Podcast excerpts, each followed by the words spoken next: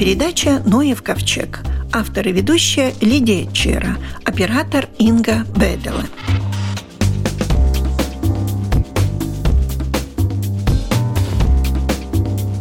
Ингрида Андерсона. Вы участвовали в первой экспедиции четырехдневной по изучению рифов в Балтийском море. А в рамках какого проекта? И вы ведущий исследователь ведущий исследователь Латвийского института гидроэкологии. И мы работали в, в рамках проекта исследования подводных территорий в латвийской э, эксклюзивной экономической зоне. И что mm. за четыре дня посмотрели? И наша задача была найти, какие подводные биотопы находятся в этих местах. Издавна нам было известно, что там должны быть песчаные отмели, которые интересны для постройки ветряных парков и, может, даже планировали в этих местах получение нефти. Но оказывается, что это не песчаные отмели, это каменистые рифы, и которые биологически и экологически важны для жизни морских животных. Там мы нашли здоровые популяции мидий, которые мы не находим уже на побережье.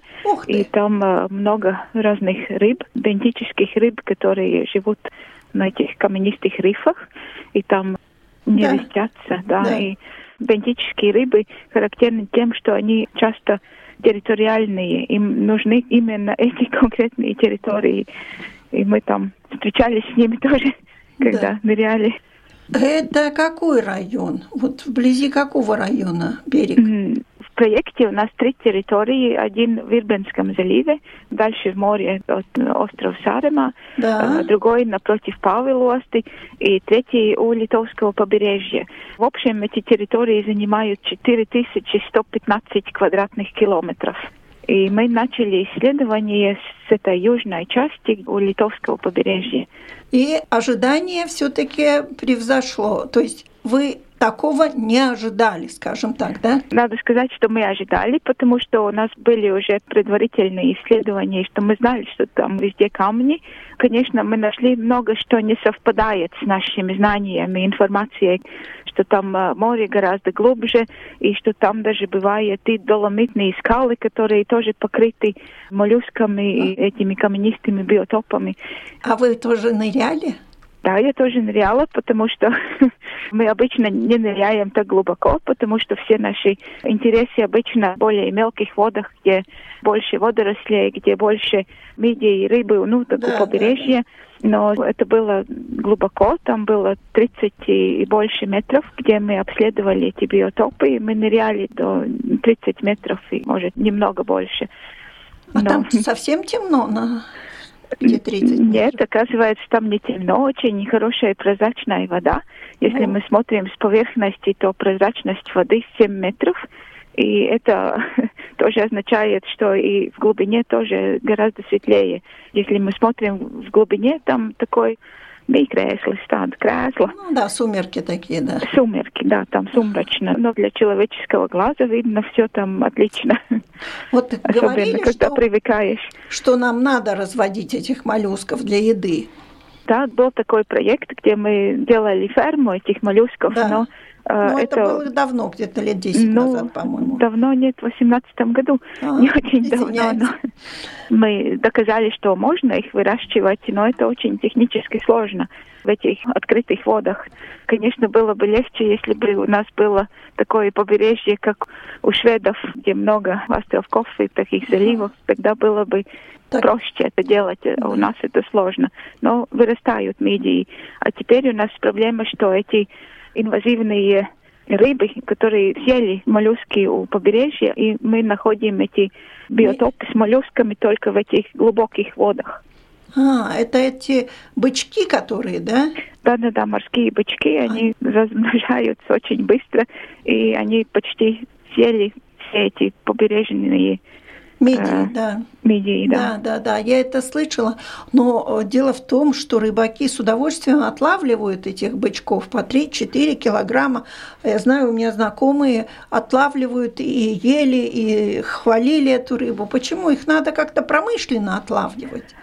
Но их отлавливают промышленно. Но это, может, не моя задача ну, объяснять насчет бычков, но они отлавляются и промышленно, и, наверное, уже слишком много их отловили, потому что иногда бывают года, в прошлом году, например, мы не видели их уже столько много.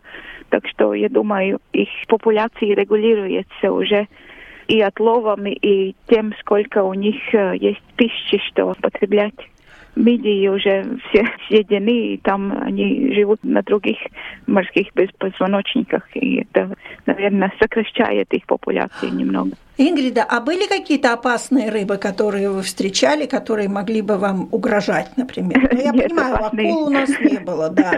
Опасных рыб у нас нет, но мы там а встречались такие э, с такими интересными очень рыбами. Это называется тоже, я думаю, по-русски называется морской бычок, может.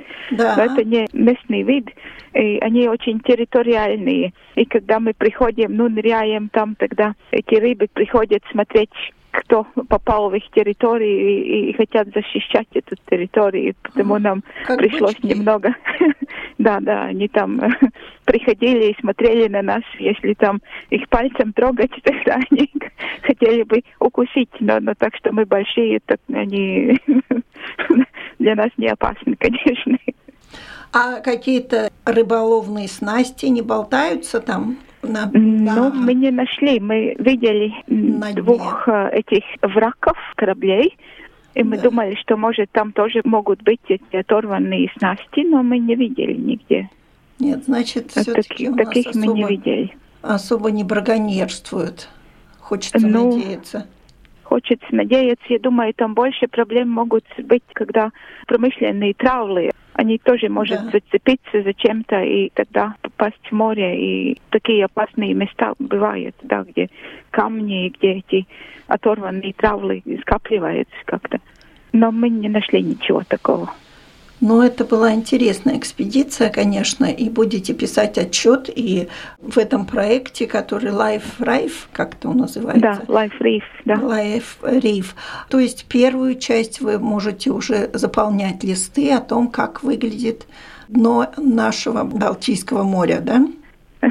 Да, мы будем в этом mājaslapā. Домашней странице. Домашней странице мы хотели рассказать людям, что мы нашли, и положить некоторые видеофайлы, как это выглядит, чтобы это было... Э, Домашняя ну, страница люди могли увидеть, как это... гидроэкологии? Да, и гидроэкологии, и тоже проекта Life Reef. И когда следующая будет у вас экспедиция? Сейчас уже планирование. Я, я думаю, в этой неделе, потому что к концу недели обещают хорошую погоду, и мы тогда будем снова в море. Ну, хорошо. Тогда, как это говорят, семь футов под килем, так говорят. Спасибо.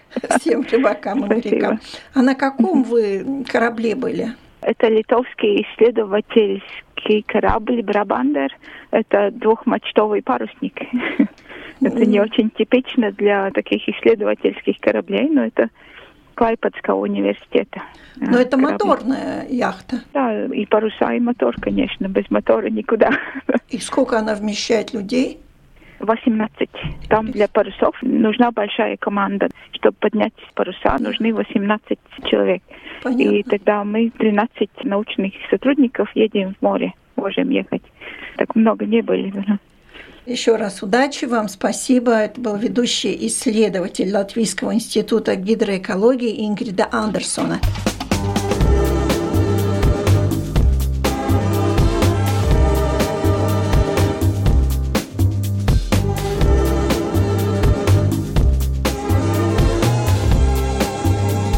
Если верить новостям, то Салспилская краевая дума поддержала создание природного парка на основе болота Зелтыню.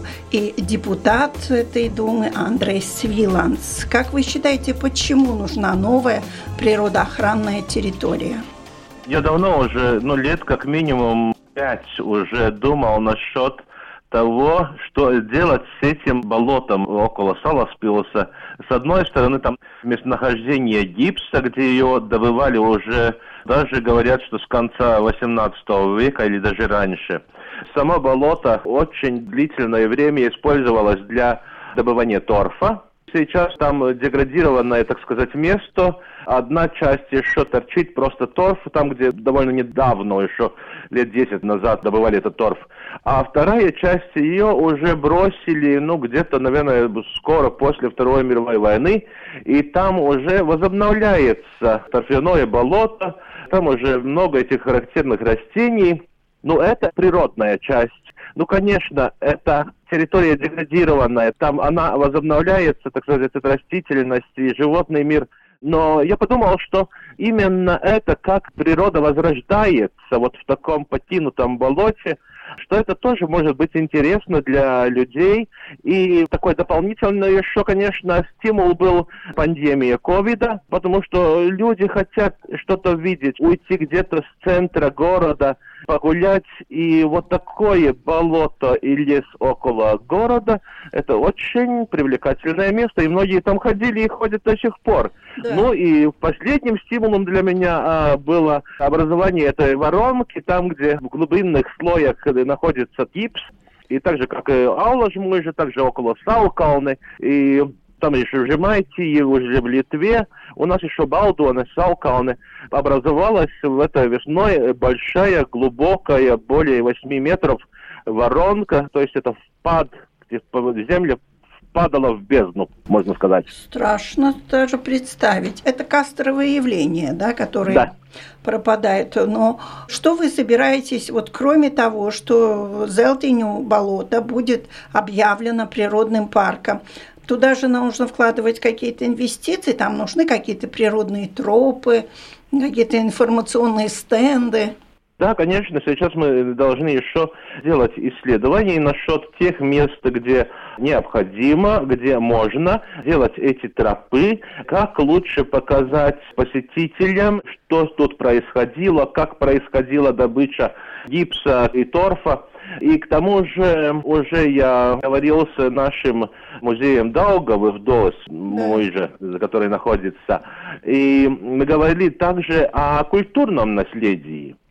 Там ускорельсовая, конечно, рельса уже нету давно, но там это ускорельсовая насыпь ускорельсовой железной дороги, от э, Зелтинского карьера до Саласпилского железнодорожной станции, где этот гипс транспортировали к большой железной дороге. Там еще находятся э, эти старые, там, где раскопки, там большие ямы, где вручную добывали да. гипс. Там очень хорошо видно еще там, где добывали торф, то есть эти четырехугольные ямы, которые частично заросли уже, там еще даже вода еще есть местами, они медленно зарастают. И вот эти промежуточные полосы, где с тачками транспортировали этот торф. Так что это история и в принципе, культурное наследие, то есть индустриальное наследие. И около Зелтинского карьера, там, где населенный пункт Зелтини, там еще находятся остатки парка. Там была контора, вилла, загородная резиденция владельцев фирмы Цалмс und Бэмс. В Риге, и не только в Риге, в многих домах еще сохранились эти прекраснейшие печи, которые были изготовлены в фирме Цалмс und. И здесь находилась вот эта резиденция или внегородская около Риги, так сказать, резиденция вот этой фирмы. Ну, сама это здание не сохранилось, там что-то, что-то сохранилось только основы, но там сохранился парк этой резиденции. Э, я сам э, лично в этой весной там обследовал, там я нашел псевдоцукаментези, то есть дуглязии, несколько экземпляров. Там еще что-то интересное. Так что это еще одна часть нашего культурного наследия. Так что Зелтинское это болото и окрестности объединяют как природное наследие, так и культурное наследие, индустриальное наследие. И это все можно использовать для природного туризма, для отдыха и для других целей. Да, но легко говорить, а дело делать подлиннее, наверное, время. Когда ну, приблизительно ну, что-то начнется там происходить? Сейчас уже было решение э, Самоспилской да. э, думы насчет, что депутаты согласны, что там будет этот природный парк э, болота, но сейчас уже должны быть расследования, как, что, где может быть такие биотопы, где охраняемые растения или где охраняемые животные больше там живет, там, где, может быть, не надо тревожить, но и постепенно надо думать и там, где мы можем э, как лучше показать это природное и культурное наследие этого места. И потом уже думать, как дальше, где, может быть, какие-то тропинки положить, где, может быть, какие-то мостики, где, может быть, смотровые башни, потому что это болото уже очень популярно для орнитологов. Там довольно много как перелетных, так и птиц, которые там постоянно живут. Ну и в следующем году уже будут какие-нибудь тропы такие проложенные для людей? Я думаю, что в следующем году, конечно, мы начнем э, планировать, что там можно. И там и сейчас можно идти, конечно, там есть места, которые, э, ну, слишком сырые, и где Опасные, необходимы да? какие-нибудь благоустроенные тропы, мостики, может быть, э, тропинки. Также надо думать, как эту карстовую воронку ну, ее Там сейчас забор вокруг надо. поставлен, но как ее безопасно посмотреть? Там одна из идей, э, что через нее сделать мостик, чтобы посетители могли посмотреть сверху, какая она глубокая, какая она специфическое, потому что сейчас он так близко подходить, это довольно опасно. Я был вот-вот-вот, сейчас в субботу еще был, ну и там вокруг местами маленькие-маленькие трещины, так что э, что-то может еще падать вниз. Ну-ну, будем осторожны все-таки. Так что да, если кто-то интересуется, это, ну, в принципе, это в последние, я не знаю, где-то лет 3-4-5, это одна из таких самых больших активных кастовых явлений в Латвии, если говорить вот этих кастовых воронках, там, где гипсовые местонахождения. Так что, если кто-то хочет посмотреть на это уникальное явление, осторожно, очень осторожно. Понятно. Спасибо. У нашего микрофона был депутат Саласпилской краевой думы, дендролог Андрейс Свиланд. Однажды мы с вами провели такую виртуальную экскурсию осенью, когда ходили практически по пустому лесу, но вы нашли очень много разных мхов, лишайников, чтобы все-таки доказать, что в природе всегда есть возможность найти что-то, что может нам здоровье улучшить. А вот сейчас, когда все травы, по-моему, лечебные, что бы вы выделили, доктор фармации Вия Энниня? Проведите экскурсию по полю. Ну, сейчас очень легко проводить экскурсии, потому что в природе действительно сейчас все цветет, благоухает, пахнет, всех радует своей красотой. И трудно даже выбрать что-то такое особенное или самое-самое-самое лучшее. Все хорошее.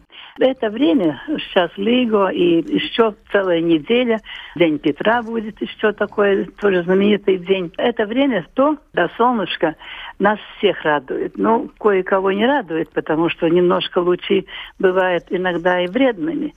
Но растение радуется тому, что вокруг все тепло, светло, а свет это главное условие, чтобы хорошо протекал фотосинтез, и дальше были все необходимые химические соединения для самого растения и, конечно, для человека.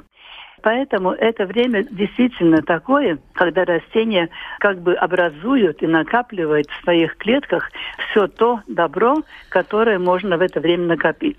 Традиционно считается, что время лиго – это время, когда надо собирать максимально все-все-все максимально все-все не соберем. Конечно. Потому что кое-что уже время сбора прошло, те же самые почки или коры во-первых, почек уже таких собираемых нету, а коры, ну, кора уже растению такая крепкая, что при желании трудно ее получить. И также не можем собирать сейчас подземные органы растения. Корни. Корни, да, угу. потому что они как раз сейчас пустые. Они всю свою жизненную силу истратили для вывода нового растения, молодого растения. И растение сейчас восстанавливает эту пустоту, накапливая новые вещества в корнях корневишек для будущего периода вегетации, для будущего года. Так что это будем собирать только осенью. Сейчас как раз время сбора тех частей растения, которые над землей, которые действительно мы хорошо видим, узнаем и можем взять. Ну, во-первых, это цветки. Сейчас, конечно, обилие цветков очень богатое, потому что это время, когда надо постараться максимально быстро свести и создавать новое поколение, семена. И сейчас самое такое может быть, подходящий вид сырья, который можно собрать, это цветки клевера. Клевер красный, луговой, клевер ползучий, с маленькими а, ароматными белыми головками. Это те два вида, которые очень легко, во-первых, люди узнают и очень легко собрать. Собираем просто срывая отдельные головки цветков и потом уже их высушиваем. Сейчас очень подходящие условия и для сушки сырья, потому что воздух очень сухой, и высушить цветки или другие органы, которые я еще буду упоминать, это не требует никаких э, сложностей, потому что все сухое, очень все быстро сохнет, и чем быстрее мы высушиваем собранный материал, тем лучше его качество. Извините, только... а можно собирать? Вот говорят, что самая сила в цветке на росе, когда еще она покрыта росой, или это легенда? Ну, это считается, что роса сама по себе как бы такое Лечебно, своеобразное. Да? да, да, да. Но собирается на росе, все равно эта роса потом испаряется, и сырье будет все равно сухим. Угу. Только сушка будет более проходить медленно, и в это время, когда медленный процесс, там в этих клетках что-то может и немножко измениться, и сырье немножко будет, может быть, не таким качественным. Так что если мы хотим уже действительно красивое сырье и ценное сырье, где есть все необходимое для человека в этой ситуации, то лучше собирать после росы. Ну, конечно, лучше стараться в первой половине дня, когда растение более такое бодрое, и потом уже высушивать. Так что здесь э, роса играет больше такое символическое значение. Но вообще собирают обычно после росы. Так что собрали цветки клевера, положили в какой-нибудь льняной мешочек, не надо в пластмассу, потому что там очень быстро образуются пары, и будет качество уже не то. Так что максимально стараться. Не надо собирать много, не надо собирать килограммами, тоннами. Ну, собрал горсточку в один день во время похода по прогулке, собрал горсточку в другой день, и будет достаточно. Мы же не будем пить только чай из цветков клевера всю зиму и с утра до вечера. Ну, это uh-huh. будет или как отдельные такие курсы, или как добавка к э, сбору разнообразного такого действия. Ну вот, собрали цветки клевера. Что еще сейчас цветет? Начинает цвести лобазник или таволга. Прекрасное растение, ароматное, красивое цветки таволги тоже можно собирать двумя способами. Можно собирать только цветки, и можно связать или тщательно сламывать верхушки растений, где есть еще и парочка листьев. Сейчас допускается официально не только цветки лобазника, но и трава лобазника, включающая в себя несколько листочков.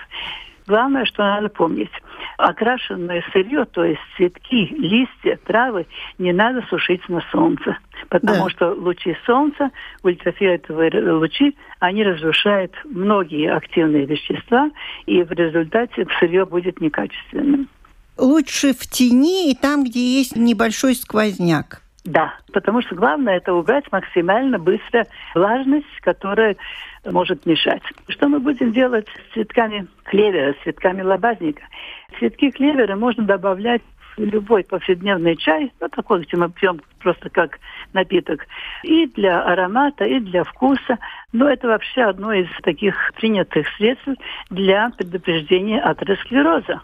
О, хорошо. Да, укрепляет сосуды и вообще благоприятно влияет на здоровье. А вот э, цветки лобазника или трава лобазника – это очень хорошее успокаивающее средство. Особенно если человек такой взбудораженный, такой нервный, то стакан такого легкого чая, не надо делать очень крепкий настойчивый или чай, будет как раз хорошее средство, чтобы быть спокойным, хорошо спать, видеть хорошие сны и следующий день чувствовать себя бодро и хорошо. Также сейчас начинает цвести бузина черная. Вот это растение очень ценное. Сейчас многие бузину культивируют, возделывая на своих участках как декоративное растение. Но на самом деле это фактически одно из лучших лекарственных растений. Цветки бузины тоже очень легко собрать и очень легко высушить. Они похожи по своей консистенции, по своей структуре на цветки лобазника. Они быстро сохнут. Это прекрасное средство для стимулирования, для укрепления иммунитета. Из э, цветков можно делать просто настой, чай, как мы обычно делаем, но из этих цветков можно и готовить сироп добавляя лимонный сок, лимонную цедру немножко для аромата. И этот сироп зимой по ложечке добавляя к любому чаю или просто так разводя водой, это тоже прекрасное средство для укрепления иммунитета. Госпожа Яныня, я хочу задать такой вопрос. В последние да. годы, лет 5-6, наверное, очень популярным стал Иван-чай. Да. Скажите, тоже. он угу, что, для да. всех прямо годится? Или все-таки у меня такое подозрение, что не для всех он хорош? Я думаю, что здесь вопрос будет в дозе и в продолжительности использования. Потому что в растениях вот этих всех активных веществ, которые помогают человеку поддерживать здоровье, возобновлять здоровье, они есть во всех растениях, и они нужны всем людям. Вопрос, какой дефицит у самого человека в отношении этих веществ. Если он себя хорошо чувствует, если он, так сказать, сильный, его хорошее здоровье, и, может быть, ему это и не нужно. Угу. Как раз мы можем даже, может быть, где-то навредить, что-то слишком много чего-то будет. Но я думаю, что для большинства людей иван-чай будет полезным. Это тоже один из сторожей иммунитета. Здесь опять вопрос, как мы применяем этот иван-чай. Ну, как чай? Но можно листья иван-чая ферментировать. Делать так называемый каперский чай. И вот здесь немножко уже отличие химического состава будет. Там образуются немножко новые соединения, которых нет в натуральном растении. И вот для некоторых людей этот ферментированный может показаться более как бы тяжелым, как бы непригодным. Да, да, а да. может быть как раз наоборот. Ему вот такой это растение нужно. Это все очень индивидуально. И последний у меня вопрос. Есть ли какие-то вредные яновые травы? которые остерегаться. Я не говорю о борщевике Сосновского, который, я надеюсь, наши радиослушатели уже отличают от других трав, но вот какой-то, который нужно очень внимательно относиться. В Латвии таких очень ядовитых растений мало – есть они. Ну, чистотел обычно... тоже сок такой ядовитый. Да, ну, чистотел еще такое, так сказать, относительно мало ядовитое растение, потому что у чистотела есть одно хорошее свойство.